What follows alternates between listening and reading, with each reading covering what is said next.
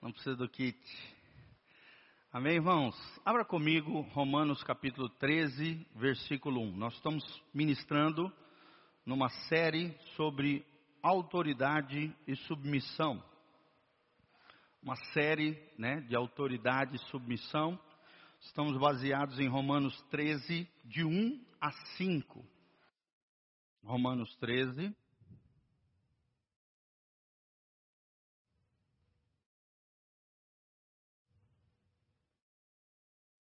de 1 a 5. Hoje nós vamos falar sobre o seguinte tema.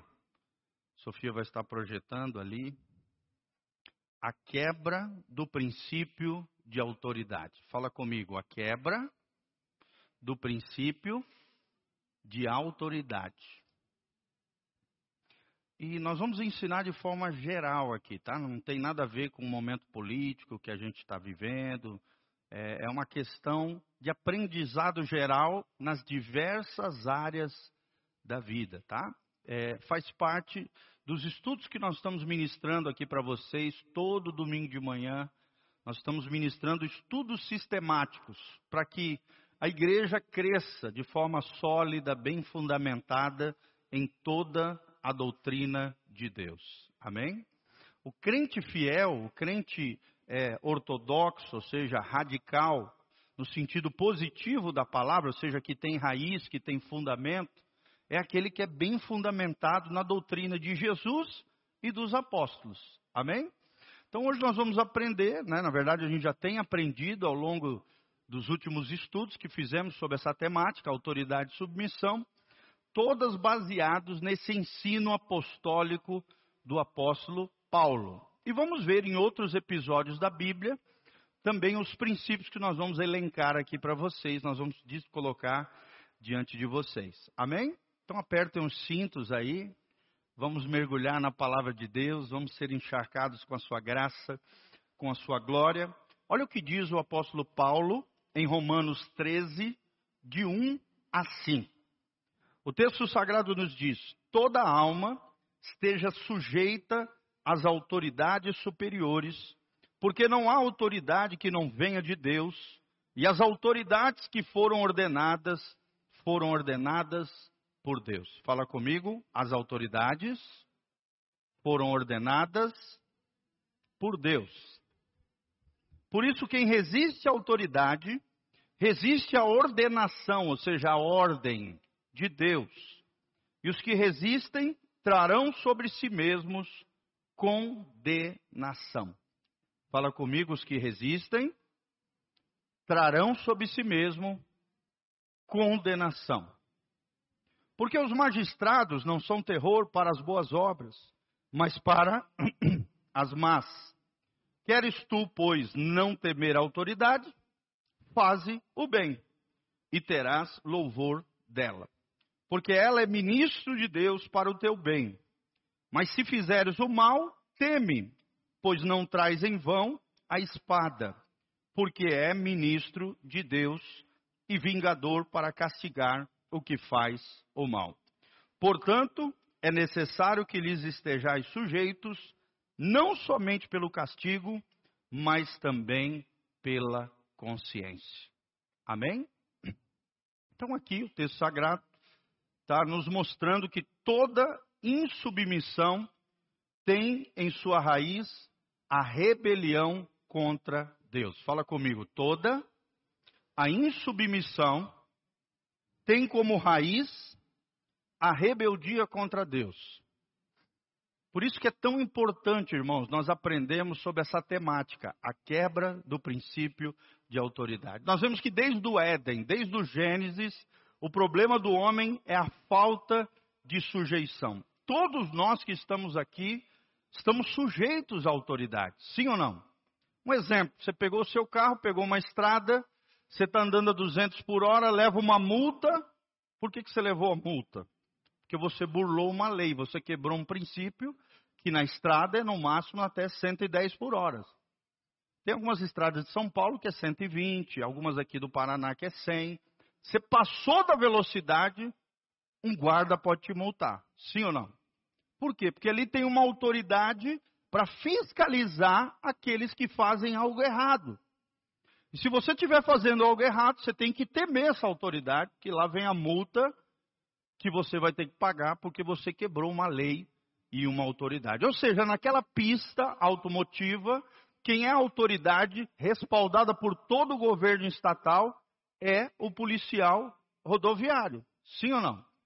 Se é federal, federal. Se é estadual, rodoviário, estadual. Só que geralmente a gente pensa assim: ah, mas o determinado policial é corrupto e tal. Irmãos, se aquele policial for corrupto, Deus vai dar um jeito de tirá-lo daquele lugar. Amém? A Bíblia diz tudo aquilo que é oculto, escondido, Deus traz à tona.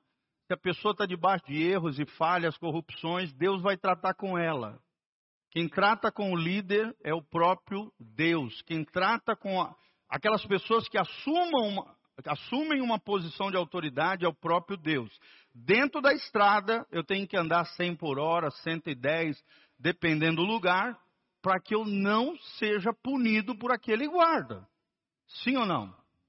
É isso que está dizendo a Bíblia. Respeitem as leis, respeitem as autoridades, porque de, de, por detrás daquela, não é nem tanto da pessoa, mas daquela posição de autoridade, que tem uma pessoa, obviamente, existe um princípio de autoridade. Nós precisamos aprender que a nossa carne o tempo todo quer ser independente, a gente quer governar a nós mesmos, a gente quer fazer as coisas do nosso jeito. E isso pode se manifestar tanto direto no nosso relacionamento com Deus, como com aqueles que Deus revestiu de autoridade. Sim ou não? Então, o que a Bíblia está dizendo aqui, em Romanos 13, é que se você se rebela contra o guarda, por tabela você está se rebelando contra quem? Contra o Estado e contra Deus. O Estado e as leis e também contra Deus, que estabeleceu aquela posição de autoridade para que todos andem na linha nas estradas. É só um exemplo aqui do que nós estamos falando. Então nós precisamos entender, irmãos, que Deus trata com severidade a rebeldia. A rebeldia é comparável com a feitiçaria. Abra comigo aí 1 Samuel 15, 23. Antigo Testamento, lá no comecinho. 1 Samuel 15, 23. Olha o que diz o texto sagrado aqui. Olha que sério é a rebeldia para Deus. Porque a rebelião é como o pecado de feitiçaria, e a obstinação é como iniquidade de idolatria. Olha só, rebeldia é igual a feitiçaria. Obstinação, que é uma pessoa com um coração duro, rebelde, corrompido, é igual a idolatria porquanto tu rejeitaste a palavra do Senhor, ele também te rejeitou a ti, para que não sejas rei, aqui no caso Samuel falando para o rei Saul. Então é muito sério isso, gente. Fala comigo, rebeldia é igual a feitiçaria. Fala comigo, a obstinação é igual a idolatria. Então, nós evangélicos, a gente tem muito isso, né? A gente confronta sempre a idolatria dos outros. Né? A gente sempre confronta a feitiçaria dos outros. Mas muita gente dentro da igreja não é submissa. Não se sujeita às autoridades instituídas por Deus. Dentro da igreja, nas suas casas, na relação maridos e mulheres, pais e filhos. E também lá fora. Então nós temos que entender que isso atinge todas as esferas da vida. Resistir às pessoas revestidas de autoridade é resistir ao próprio Deus. Fala comigo, resistir às pessoas revestidas de autoridade é resistir ao próprio Deus. Isso é muito sério, é como se fosse por tabela. Você resiste à pessoa que está revestida de autoridade, por tabela você está resistindo quem? A Deus. Porque Deus é um Deus de ordem, gente. Deus é um Deus de decência. Onde não há princípio de autoridade, vira o caos, vira anarquia, vira uma baderna. Sim ou não, irmãos? Sim. Imagina um exército sem posições de autoridade. Vira um bando de louco correndo para lá e para cá, dando tiro para todo lado. Sem direção, sem ordem, sem foco, sem missão. Então, por isso que Deus estabeleceu princípios de autoridade. Por exemplo, se eu vou na sua casa, quem é autoridade lá não é um pastor Giovanni, é você. Sim ou não? Não posso chegar lá, abrir a geladeira, pegar o Yakut lá, ô oh, glória. Não, não posso. Na sua casa, quem é que reina lá? Jesus e você. Quem é o pastor da sua casa, gente? É você. O sacerdote é o homem, auxiliar do sacerdote é a mulher, os pais sobre os filhos e assim vai. Então, quebrando o princípio da autoridade, traremos consequências de pecado. Vou repetir: quebrando um princípio de autoridade, traremos sobre nós consequências pecaminosas, terríveis, amaldiçoantes, se nós quebrarmos o princípio de autoridade. Tá bom? Primeira, primeiro princípio que eu quero ensinar para vocês, irmãos. Exposição leviana de autoridade. Fala comigo, exposição leviana de autoridade. Filho, está desligado o retorno aqui, dá uma olhadinha. Exposição leviana de autoridade. Ou seja, abra comigo Gênesis 9, 20 a 27. Gênesis, primeiro livro da Bíblia, 9, 20 a 27. Olha o que diz o texto sagrado. E começou Noé a ser lavrador da terra, e plantou uma vinha, e bebeu do vinho, e embebedou-se, e descobriu-se no meio da sua tenda, quer dizer, ficou peladão, dentro da sua tenda, que é como se fosse a sua casa, porque ele estava embriagado. E viu cão, o pai de Canaã, a nudez, ou seja, porque o pai estava peladão lá, a nudez do seu pai. E fê-lo saber a ambos seus irmãos no lado de fora. Então tomaram Sem e Jafé, que eram os outros dois irmãos de Cão, filhos de Noé, tomaram uma capa, puseram-no sobre os, ambos os seus ombros, e indo virados para trás, cobriram a nudez do seu pai, e os seus rostos estavam virados, de maneira que não viram a nudez do seu pai. E despertou Noé do seu vinho, e soube o que o seu filho menor, Cão, lhe fizera. E disse: Maldito seja Canaã, servo dos servos seja aos seus irmãos. E disse: Bendito seja o Senhor Deus de Sem, seja-lhe Canaã por servo. E alargue Deus a Jafé, e habite nas tendas de Sem e seja-lhe Canaã por servo. Olha só esse episódio do texto sagrado. Nós vemos aqui que Noé errou, falhou, pecou, se embriagou e foi achado ali despido peladão dentro da sua tenda, que naquela época era a sua casa. Olha o perigo da embriaguez, gente. Pode levar você a fazer coisas vergonhosas. A embriaguez leva pessoas a fazerem coisas vergonhosas. A gente já luta contra o pecado, sim ou não? Se beber demais, se embriagar, você acaba perdendo o freio moral e acaba fazendo besteira, sim ou não? Está aqui o exemplo na Bíblia, Noé. Só que o exemplo aqui nós também vamos trazer para a vida do filho aqui, Cão, que era seu filho, que vendo assim, saiu e levianamente expôs a nudez do seu pai. Saiu fazendo chacota, ridicularizando, expondo ali o seu pai. E por causa de toda essa, é, essa, essa, essa questão que Cão fez, né? essa exposição leviana da autoridade que era o pai, ele recebeu maldição porque desrespeitou os seus pais. O que, que a Bíblia ensina? honra o teu pai e tua mãe, para que te vás bem e tenha longos dias sobre a terra. Aqui ele desonrou seus pais. Isso vale para tudo, gente. Quando você expõe alguma situação vergonhosa de alguém, exposição leviana, ainda mais se essa pessoa tiver autoridade, isso vai trazer sobre a tua vida algo amaldiçoante.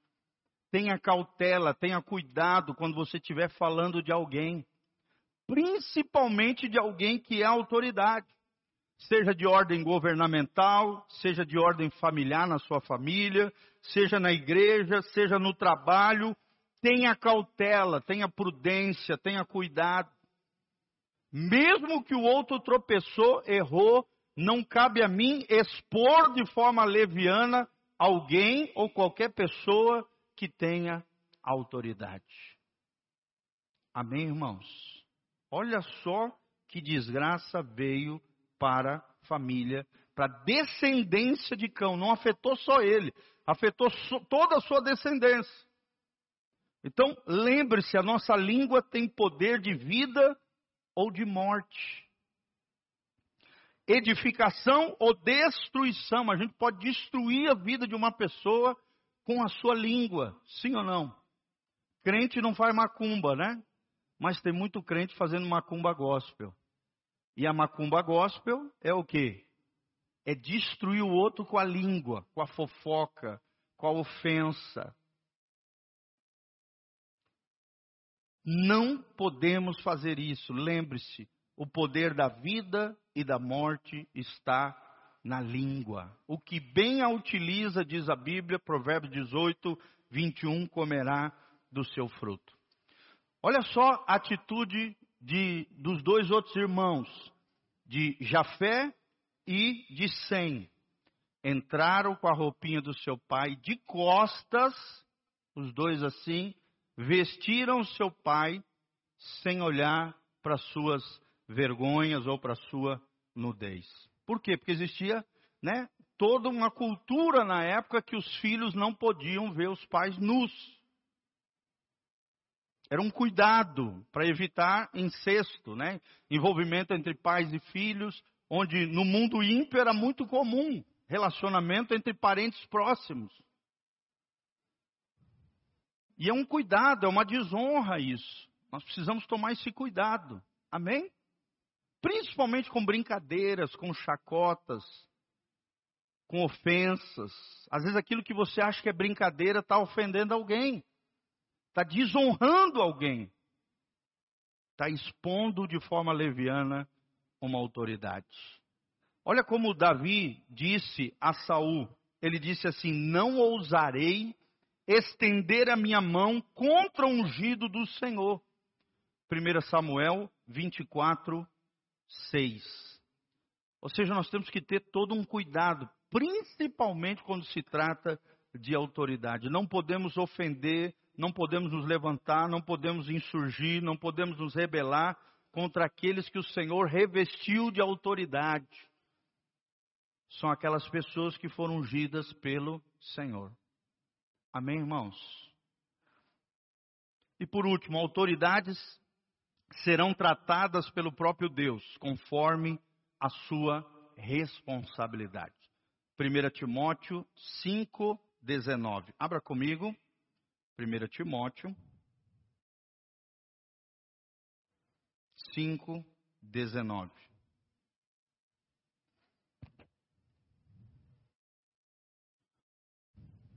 Olha o que diz aqui. 1 Timóteo 5,19. Não aceites acusação contra o presbítero. Presbítero aqui é o pastor, o líder, né? de uma determinada comunidade, igreja, senão com duas ou três testemunhas. Aos que pecarem, repreendam-os na presença de todos, para que também os outros tenham temor. Ou seja, olha o cuidado que a gente tem que ter quando vai tratar com a liderança. Não pode ser uma pessoa fofocou algo de alguém, a gente já sai lá querendo derrubar o fulano ou o ciclano. Não é assim.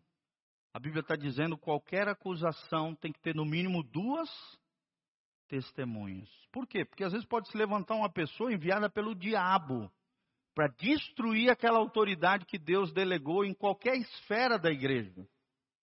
Mas aqui no caso, principalmente com os presbíteros, os que governam e lideram a congregação. Se eles estiverem errando e ninguém estiver vendo, o próprio Deus vai tratá-los. Se a igreja viu e tem pelo menos duas testemunhas, deve ser exposta aquela situação com muito amor, com muita graça, a fim de que os outros também tenham temor do Senhor, sempre protegendo e guardando as pessoas sem destruí-las. Amém? Paulo diz lá em Gálatas: se você vê alguém pecando, errando, vós que sois espirituais, corrigiu aquele irmão, aquela irmã, com espírito de brandura, com docilidade, com amor. E você que está de pé, tome cuidado para que não caia. Porque todos nós estamos sujeitos a quedas. Sim ou não, irmãos? Coloca a mãozinha no seu coração assim, fala assim: Deus me livre das quedas. Mas fala comigo, eu estou, como todo pecador, sujeito a quedas. Sim ou não, irmãos? Ninguém aqui é super-homem, super-mulher. Todos nós podemos falhar, tropeçar. Se alguém estiver falhando, precisa ser corrigido pelas autoridades que o Senhor estabeleceu. Não é você, é o próprio Deus ou as autoridades. E se caso é uma autoridade, tem que ter no mínimo duas, duas testemunhas, não pode ser só uma. Tem que ser diante da congregação para que haja temor nos corações, nunca a fim de destruir a pessoa, mas sim de exortar, corrigir, disciplinar e reerguer espiritualmente a vida daquela pessoa. Amém? Glória a Deus. Porque todos nós somos pecadores, sim ou não? Então tem que haver uma graça tanto do pastor, dos pastores com relação ao rebanho, como também nós vemos aqui do rebanho com relação ao pastor. Mas continua existindo o princípio de autoridade. Amém? Glória a Deus. Vamos lá. Segundo ponto: desconsideração da cobertura ministerial. Fala comigo, desconsideração da cobertura ministerial. Presta atenção, todos vocês estão debaixo da cobertura espiritual do pastor Giovanni, juntamente com o nosso co-pastor aqui, que é o pastor Rio. Nós dois estamos todas as terças, quintas-feiras, de joelho dobrado aqui orando por vocês. Além disso, todos os dias nós estamos orando, cobrindo vocês em oração, clamando a Deus em favor de vocês. Vocês estão debaixo de uma cobertura espiritual e ministerial. Amém? Só que na Bíblia, lá em Levíticos 10, abra comigo, Levíticos 10, de 1 a 3 nós temos um episódio de dois jovenzinhos, provavelmente jovens aqui, se levantaram contra a autoridade espiritual. Tiveram desconsideração da cobertura espiritual e ministerial. O nome deles era Nadab e Abiú. E eram filhos do sacerdote Arão. Ou seja, filhos do pastor, vamos dizer assim, trazendo para nós hoje filhos do pastor Giovanni, vamos dizer assim. Ou, no caso aqui, Nadab e Abiú eram filhos de Arão, o sacerdote principal dos filhos de Israel. Aí os dois, Nadab e Abiú, olha o que diz o versículo 1, os filhos de Arão, Nadab e Abiú, tomaram cada um o seu incensário, que era uma espécie de incenso, né? Igual os incensos que a gente vê hoje, e puseram neles fogo, e colocaram incenso sobre ele, e ofereceram fogo estranho perante o Senhor. O que não lhes ordenara, fala comigo, fogo estranho. Porque o Senhor não havia ordenado. Era Deus ordenando através de Arão, e Arão ordenando Nadab e Abiú. Só que não existiu esse comando. Deus não havia mandado que Nadab e Abiú acendesse um incenso diante dele. Então, olha o que diz o versículo 2: Então saiu fogo de diante do Senhor e os consumiu, e morreram perante o Senhor. Fala comigo, morreram perante o Senhor. O negócio era trágico naquela época, sim ou não, irmãos? E hoje continua sendo, porque o mesmo Deus do Antigo Testamento não mudou. A revelação dele é progressiva, mas o caráter de Deus continua sendo o mesmo. Morreram perante o Senhor. Talvez tenha muita gente que não esteja morrendo fisicamente por causa de um fogo estranho. E nós vamos entender o que é isso. Mas tem muita gente morrendo espiritualmente porque tem oferecido fogo estranho diante do Senhor. Versículo 3: E disse Moisés e Arão: Isto é o que o Senhor falou, dizendo: Serei santificado naqueles que se achegarem a mim, e serei glorificado diante de todo o povo. Porém, Arão, Arão calou-se, ou seja, o próprio pai não pôde fazer nada e falar nada, porque os filhos estavam errados.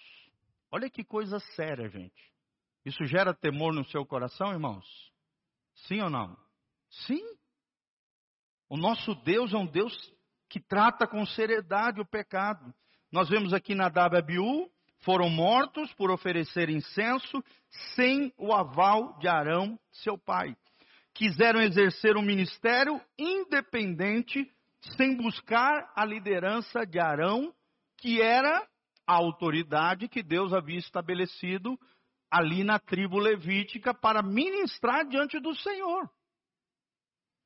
Deus considerou um fogo estranho e por isso eles foram punidos, porque o seu coração era independente, o seu coração era rebelde. Fala comigo, coração rebelde.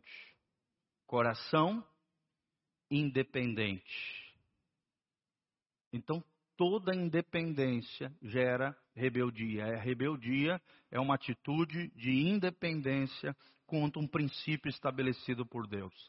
Todos precisamos prestar contas a alguém, sim ou não?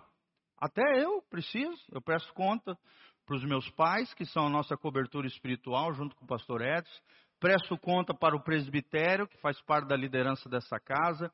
Presto conta para as minhas ovelhas, sim ou não, irmãos? Sim. Eu sou uma pessoa social. Presto conta perante a sociedade. Todos nós prestamos contas a alguém. A mulher para o marido, os filhos para os pais. Sim ou não? O marido diante de Deus, de Jesus. O marido também diante do seu pastor, quando ele está debaixo de uma comunidade local. Todos nós estamos interligados a alguém, irmãos.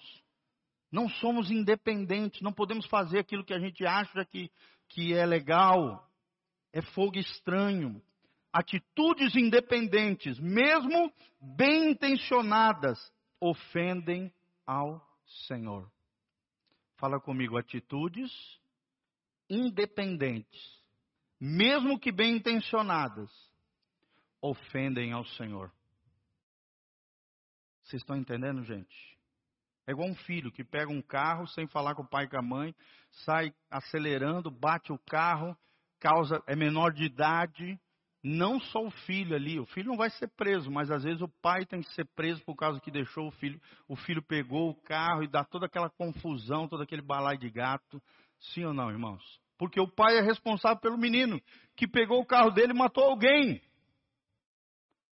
Então toda atitude de rebeldia e de independência fere um princípio de autoridade. Amém? Terceiro princípio nós vamos aprender hoje: murmuração e relativação, relativização da autoridade. Murmuração e relativização da autoridade. Abra comigo, Números 12, de 1 a 15. Números 12, de 1 a 15. Está vendo que tudo que o pastor Giovanni está falando está baseado aonde? Na palavra de Deus. Não é coisa da minha cabeça, não é uma coisa que eu inventei. Eu não estou fazendo isso para que vocês. Não. É a palavra do nosso Deus. Amém? Estamos apoiados e centrados na palavra de Deus. Murmuração e relativização da autoridade. É o que nós vemos aqui com Arão e Miriam, que não concordaram que Moisés casasse com uma mulher cuxita. E quem era o líder de Israel? Moisés.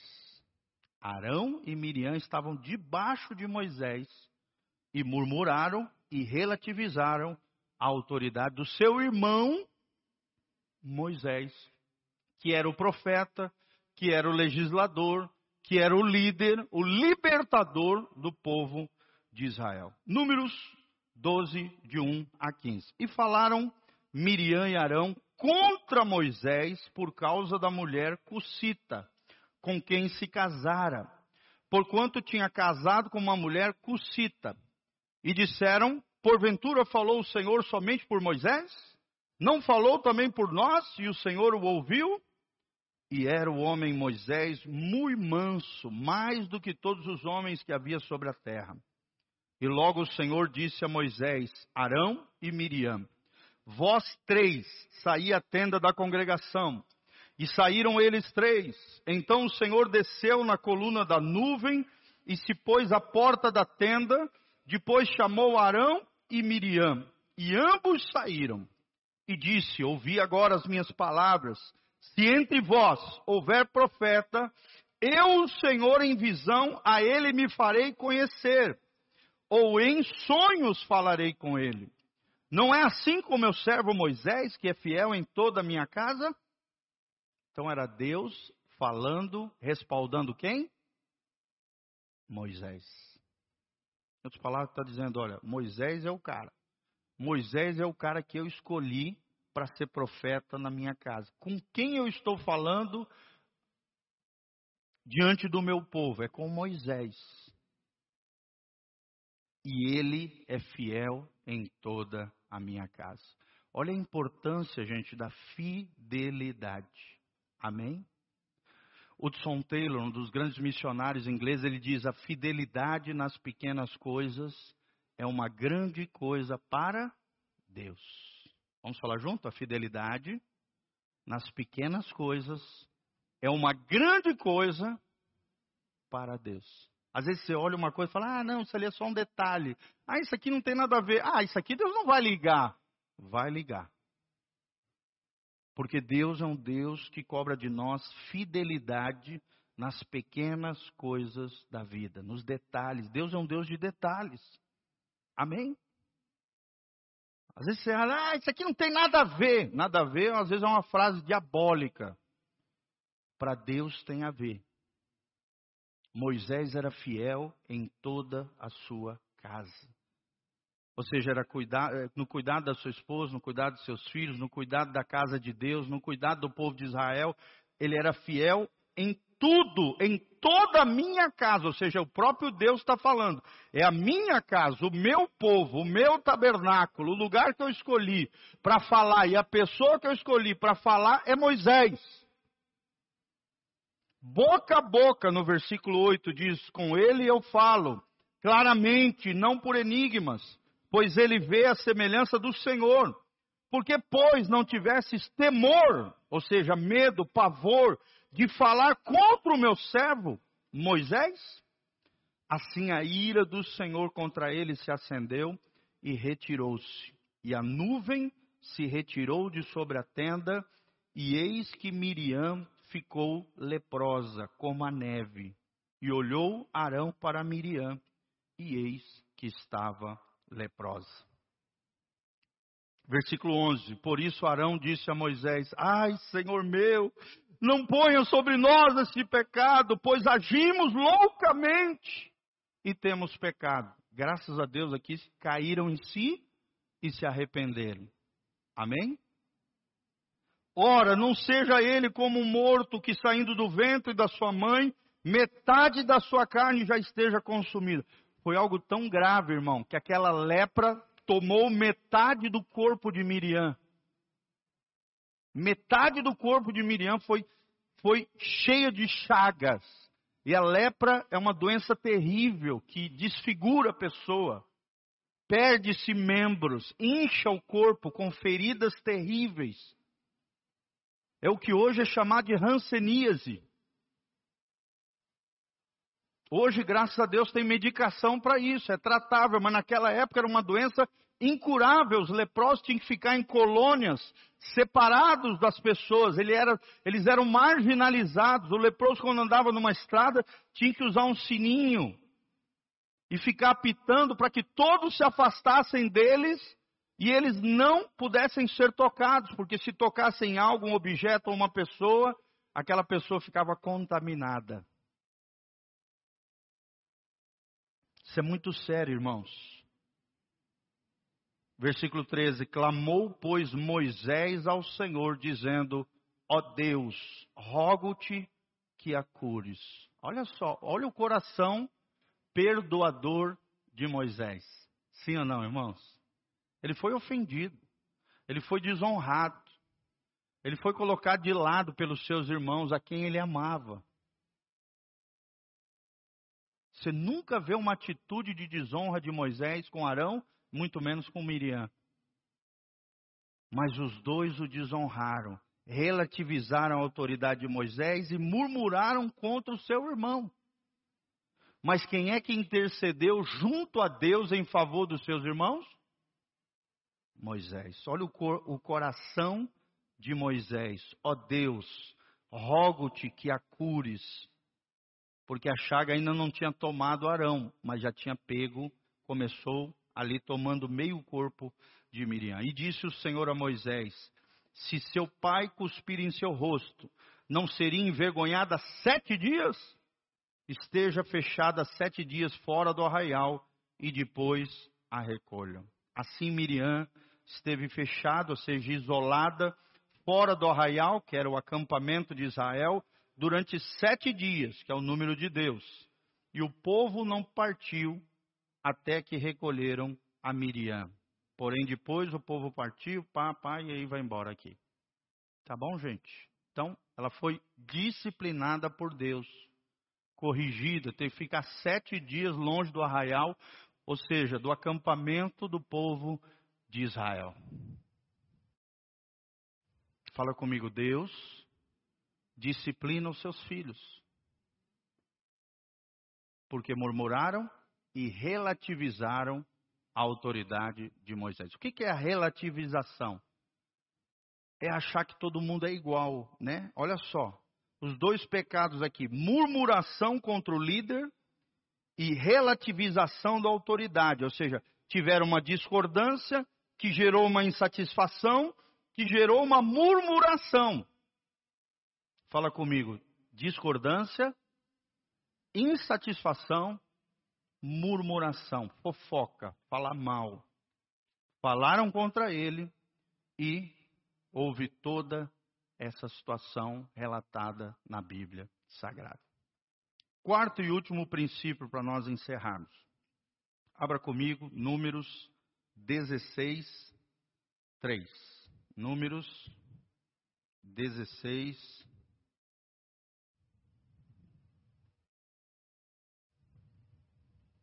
Vamos ler desde o 1. Números 16, 1.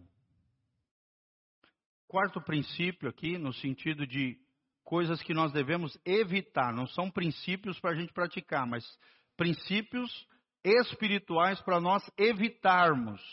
Coisas que nós não podemos fazer. Insurreição e rebeldia explícita. Fala comigo, insurreição e rebeldia explícita. Explícita aqui no sentido de descarado, uma afronta, um bate-boca, né? uma ruaça visível a todos. Olha o que diz número 16, 1 em diante. Diz: E Coré, filho de Izar, filho de Coate, filho de Levi, ou seja, era da tribo levítica, tomou consigo Datã e Abirão, filhos de Eliabe, Ion, filho de Pelete, filhos de Ruben, e levantaram-se perante Moisés com duzentos e cinquenta homens dos filhos de Israel, príncipes da congregação, ou seja, alguns líderes das tribos de Israel, chamando-os à assembleia homens de posição. Pegaram pessoas proeminentes e se congregaram contra Moisés e contra Arão e lhe disseram: basta-vos, pois que toda a congregação é santa, todos são santos, e o Senhor está no meio deles, e por que, pois, vós elevais sobre a congregação do Senhor? Em outras palavras, eles disseram: ó, quem esse tal de Moisés pensa que é? Quem esse tal de Arão pensa que é para ser maior do que nós? Agora, olha a atitude de Moisés. Eu acho lindíssimo aqui a atitude de Moisés. Quando Moisés ouviu isso, caiu sobre o seu rosto em terra. E falou a Coré e a toda a congregação, dizendo: Amanhã pela manhã fará saber quem é seu e quem é o santo que ele fará chegar a si. E aquele a quem escolher fará chegar a si. Fazei isso, tomai vós incensários, olha o incenso aqui de novo, o fogo estranho. Coré e todo o seu grupo, e pondo fogo neles amanhã, sobre eles deitai incenso perante o Senhor. E será que o homem a quem o Senhor escolher, este será o santo. Basta-vos, filhos de Levi. E disse mais Moisés a Coré: Ouvi agora, filhos de Levi. Porventura, pouco para vós é que o, o Deus de Israel vos tenha separado da congregação de Israel, para vos fazer chegar a si e administrar o ministério do tabernáculo do Senhor, e estar perante a congregação para ministrar-lhe? E te fez chegar e todos os teus irmãos e os filhos de Levi contigo, e ainda também procurais o sacerdócio. Em outras palavras, Deus estava dizendo: olha, vocês já têm o privilégio de ser filhos de Levi, de fazer parte da tribo sacerdotal, de estarem ministrando diante do Senhor. Agora vocês querem ser igual a mim? Querem ser sacerdotes, assim como Deus me pôs sobre Israel?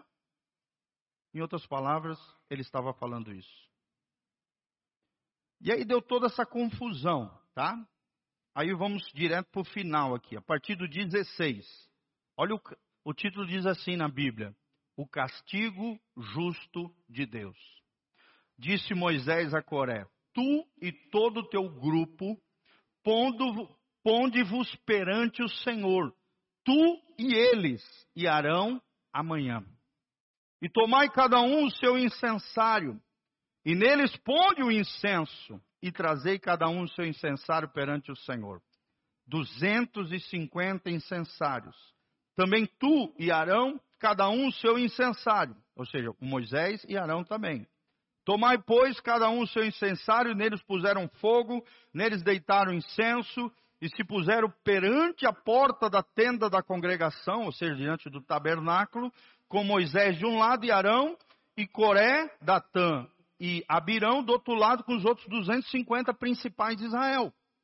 E Coré fez ajuntar contra eles todo o povo, à porta da tenda da congregação. Então a glória do Senhor apareceu a toda a congregação. Vamos falar junto? A glória do Senhor apareceu a toda a congregação. Presta atenção no que vai acontecer aqui, gente. E falou o Senhor a Moisés e Arão, dizendo: Apartai-vos do meio dessa congregação, e os consumirei num momento. Quer dizer, Deus queria já fulminar toda a congregação de Israel. Mas eles então se prostraram, quem? Moisés e Arão ainda intercederam pelo povo. Ó Deus, Deus dos espíritos de toda a carne, pecará um homem e indignar-te-ás tu contra todo este povo, toda essa congregação? E falou o Senhor a Moisés, dizendo: Fala toda a congregação, dizendo: Subi do derredor da habitação de Coré, Datã e Abirão. Então Moisés levantou-se, foi a Datã e Abirão, e após ele seguiram os anciões de Israel, e falou à congregação, dizendo: Desviai-vos, peço-vos, das tendas desses homens ímpios e não toqueis nada do que é seu, para que porventura não pereçais em todos os seus pecados. Olha só, gente. A rebeldia desses homens contaminou a eles, suas famílias e suas posses. Olha onde a maldição da rebeldia e da insurgência da quebra do princípio de autoridade pode atingir. Atinge você, atinge a tua família e tudo aquilo que você tem se torna amaldiçoado, ímpio. É o que está dizendo, Peço-vos que das tendas, ou seja, das casas desses homens ímpios, ou seja, sem lei, desgovernados, contrários à palavra de Deus, não toqueis em nada do que é seu, para que porventura não venhais a morrer, né? Pereçais em todos os seus pecados. Subiram, pois, do derredor da habitação, ou seja, se afastaram a congregação, restante do povo, de Coré, Datão, Abirão, e se puseram à porta das suas tendas, Coré, Datão e Abirão, juntamente com as suas mulheres, seus filhos e suas crianças. As mulheres e os filhos foram junto no juízo de Deus. Presta atenção, irmão, a sua rebeldia, a sua insurgência não afeta só você. Afeta quem? Seu casamento, mulheres aqui. Seus filhos e filhas, o seu legado. A sua família. Então disse Moisés: Nisto conhecereis que o Senhor me enviou a fazer todos esses feitos, que de meu coração não procedem, ou seja, não era de Moisés, era de Deus. Se estes homens morrerem como todos os homens, e se forem visitados como são visitados todos os homens, ou seja, de morte natural, então o Senhor não me enviou. Mas se o Senhor criar alguma coisa nova, fala comigo, coisa nova. Olha aqui. E a terra abrir a sua boca e os tragar com tudo que é seu, e vivos descerem ao abismo, então conhecereis que estes homens irritaram ao Senhor. Fala comigo, homens que irritaram ao Senhor. Olha que coisa séria aqui, gente.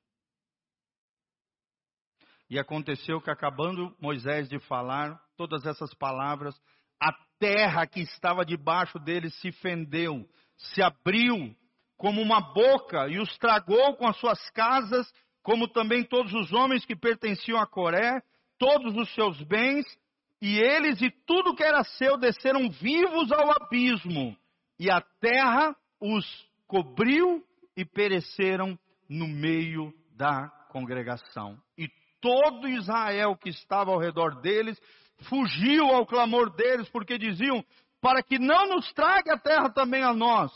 Então saiu fogo do Senhor e consumiu os 250 homens que ofereciam o incenso. Olha que coisa extraordinária, irmãos. Datã, Corá e Abirão, eles, as suas famílias, seus bens, suas posses, suas tendas, foram tragados vivos pela terra.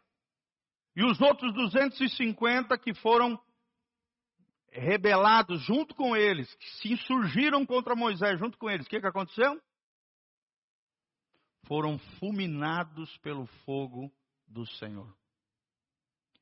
Irmãos, por isso que a Bíblia diz já no Novo Testamento que horrível coisa é cair nas mãos do Deus vivo. Fala comigo, horrível coisa é cair nas mãos no Deus vivo. A Bíblia diz lá em Hebreus: Deus é fogo consumidor. Deus não se deixa escarnecer, Deus não se deixa zombar lá em Gálatas. Aquilo que o homem semear, isso também ele colherá. Se semeia na carne, colherá corrupção. Mas se semeia no espírito, colherá a vida eterna, irmãos. Insurreição e rebeldia explícita. Eles pensaram assim: ah, nós somos todos iguais aqui. Não há hierarquia ou diferença de autoridade. E esse pensamento permeia o coração de muitos cristãos. Sim ou não, irmãos? Principalmente no conceito da, contexto da igreja, no contexto da casa. Os filhos achando que são iguais aos pais, a mulher achando que é igual ao marido, o, o marido achando que é maior do que Jesus quebrando princípios de autoridade. Não confunda autoridade com dignidade. Fala comigo, eu não posso confundir autoridade com dignidade. Dignidade, sim, somos iguais em dignidade. Deus ama, Deus respeita, Deus trata com dignidade todas as pessoas. A Bíblia diz: Deus não faz acepção de pessoas quanto à dignidade, a honra, o respeito. Porém, Deus delega porções diferentes de autoridade. Quando eu vou, às vezes, para um congresso né, profético, congresso de pastores, irmãos, quando eu encosto do lado de um pastor, começo a ouvi-lo falar, eu já percebo o meu nível de autoridade e o nível de autoridade deles. E eu percebo quando alguém é maior do que eu em autoridade. Você tem que ter essa percepção. Sim ou não, irmãos? Sim.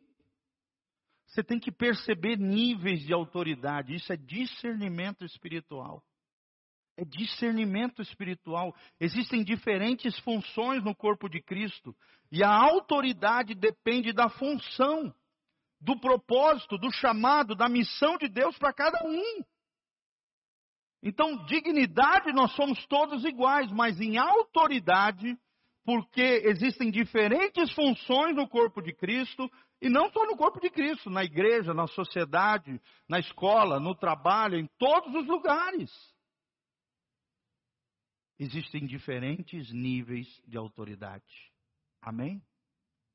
Toda tentativa de rebelião, de anarquia, de negação dessa verdade é contrário à Bíblia Sagrada.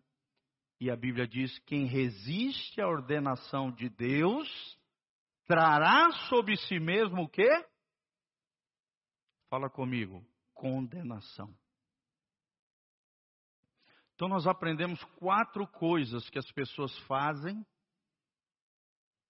princípios malignos que tentam permear o nosso coração para que venhamos a quebrar o princípio da autoridade. Primeiro, a exposição leviana de autoridade. Fala comigo, exposição leviana de autoridade. E o exemplo aqui é Cão, filho de Noé que desonrou seu pai.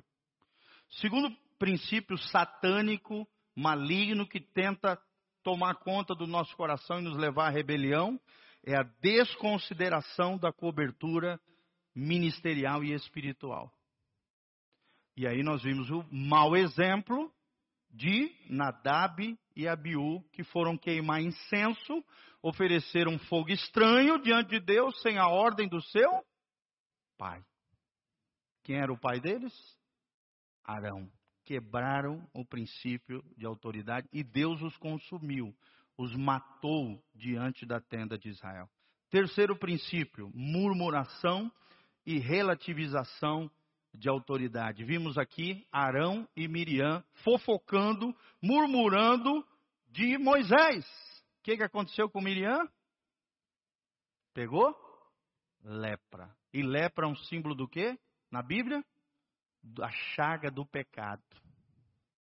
Ficou sete dias afastado da tenda de Israel, porque desonrou o seu irmão e se levantou por tabela contra a autoridade de Deus, desrespeitando e quebrando o princípio de autoridade. Murmuração e relativização da autoridade. E quarto e último que nós vimos é a insurgência e rebeldia explícita e nós vimos o exemplo de quem? Fala comigo, Corá, Datã e Abirão. O que, aconteceu com eles? A terra se abriu e os tragou vivos. E depois a terra se fechou, engolindo eles vivos e consumiu com fogo consumidor os 250 que estavam seguindo ele, a rebeldia e a insurreição deles contra o homem de Deus que era Moisés e o seu servo Arão, que era seu irmão. Amém, irmãos? Tudo isso que nós pregamos, irmãos, é para gerar temor no nosso coração. Fala comigo, Deus é um Deus de autoridade, é um Deus de poder, é um Deus que é fogo consumidor não se levante contra uma autoridade instituída por Deus. Amém? Isso vale para tudo. Vale para tudo que nós estamos é, vivenciando né, na nossa vida e situações. Lembre-se disso. Se o líder, se a autoridade errar, Deus vai levantar alguém ou o próprio Deus vai tratar. Eu já vi gente morrendo dentro do contexto da igreja. Já vi pastores morrendo espiritualmente, morrendo fisicamente, porque desobedeceram a palavra de Deus e fizeram coisas erradas. Então, se não se arrepender, o que, que acontece?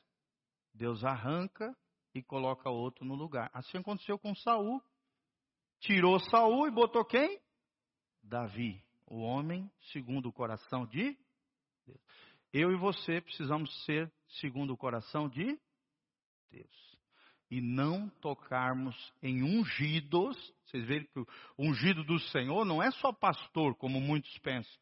É qualquer pessoa revestida de autoridade. Amém?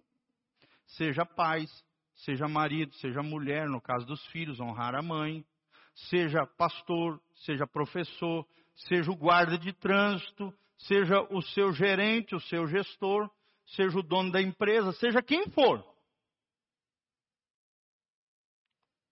Que sejamos fiéis em toda palavra de Deus. Amém?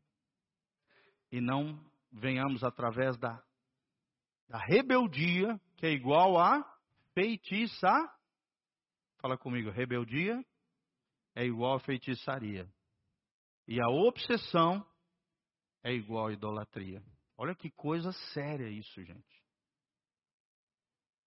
Tem muita gente fazendo feitiçaria dentro da igreja. Por isso que não pode ser qualquer pessoa. Presta atenção que eu vou te falar, irmão. Não é qualquer pessoa que pode orar por você, colocar a mão na sua cabeça. Aqui mesmo a gente tem bastante cuidado. Quando a gente chama as pessoas para virem aqui orar pelas pessoas, são pessoas respaldadas pelos pastores. São pessoas, homens e mulheres de intercessão, são os nossos obreiros. São homens e mulheres aqui que levam Deus a sério. Amém? Homens e mulheres maduros, que a gente que tem um respaldo pastoral. E não é qualquer um que sai metendo a mão na tua cabeça, porque se aquela pessoa estiver em rebeldia, em vez de ser uma bênção a oração dela, vai ser o quê? É igual tu colocar a tua cabeça debaixo de um feiticeiro, de um macumbeiro. É igual. Se ele está em rebeldia, ele está em feitiçaria, e o feiticeiro joga o quê? Em vez da oração ser positiva, vira um despacho. Então seja criterioso com quem vai orar por você. Amém? Antes de deixar colocar a mão no ombro, na cabeça, seja onde for, conheça a vida daquela pessoa. Não pode ser qualquer um.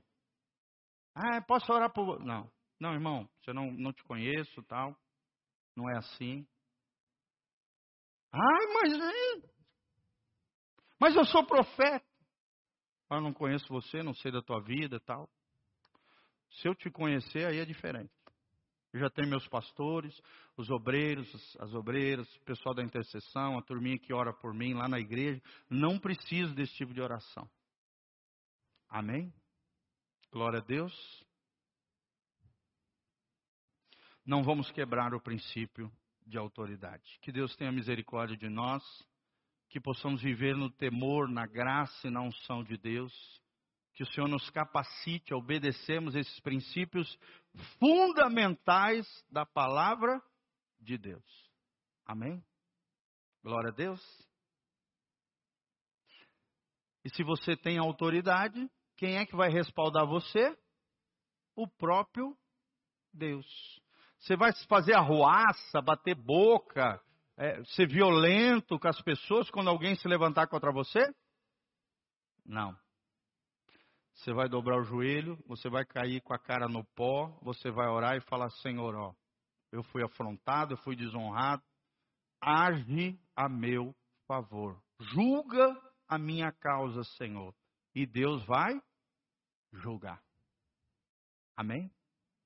Me direciona, o que, que eu faço agora, Senhor? Você vê que tudo que Moisés fez foi direcionado pelo próprio Deus. Deus falava com ele e ele fazia. Ah, vocês são os bonzão, é?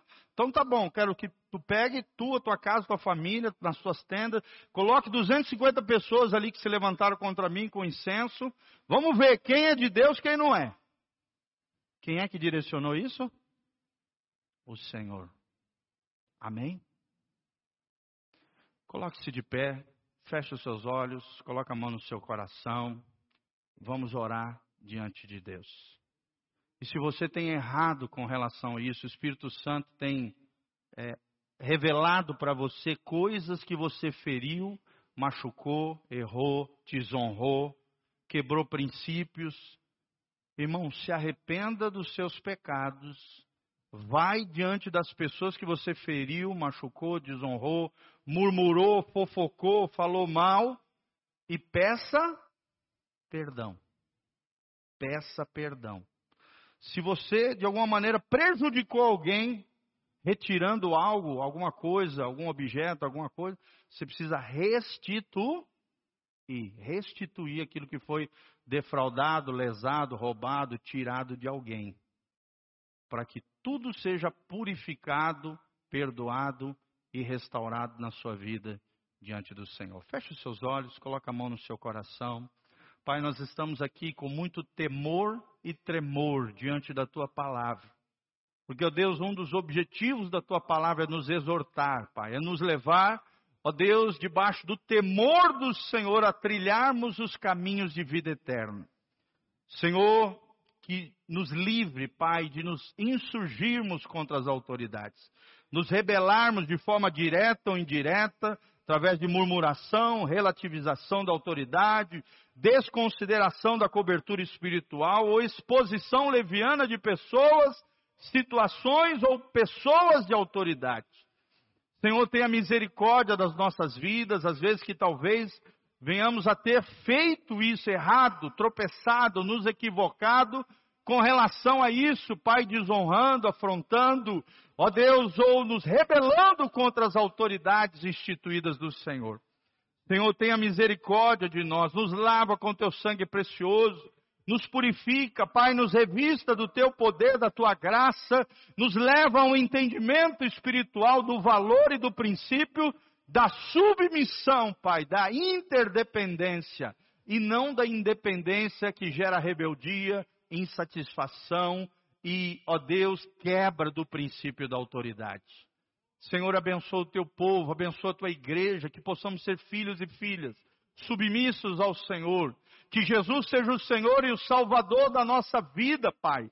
Que possamos viver os princípios e valores da palavra de Deus.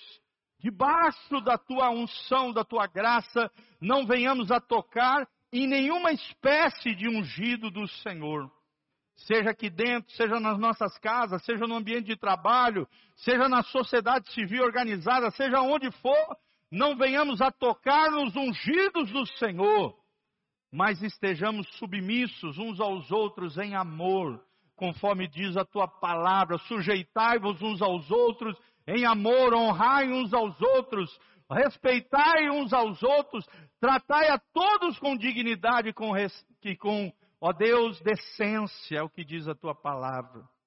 E nós que exercemos autoridade, Pai, nas nossas casas, nos negócios, ó Deus, na igreja do Senhor, possamos ser como Moisés, fiel em todas as coisas na casa de Deus.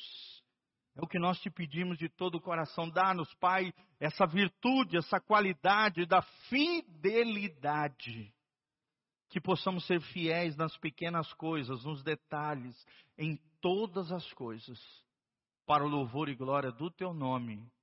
Amém, amém e amém. Levante as suas mãos, que o Senhor te abençoe desde Sião, que o Senhor faça resplandecer o seu rosto sobre ti e te encha com a sua paz. Que a graça e a paz de Jesus, que excede todo o entendimento, venha sobre você, tua casa, tua família, os teus negócios, tudo aquilo que você colocar as mãos. A bênção de Abraão, Isaac e Jacó esteja sobre a tua vida, a tua casa, a tua família. E que o Senhor mantenha íntegros e irrepreensíveis o teu corpo, a tua alma e o teu espírito, sejam santificados em tudo até a volta de Jesus de Nazaré. Amém? Fala comigo, eu recebo o meu milagre, a minha bênção, pelos méritos de Jesus. Eu tomo posse pela fé e recebo e te agradeço em nome de Jesus. Dê uma salva de palmas para Jesus. Aleluia!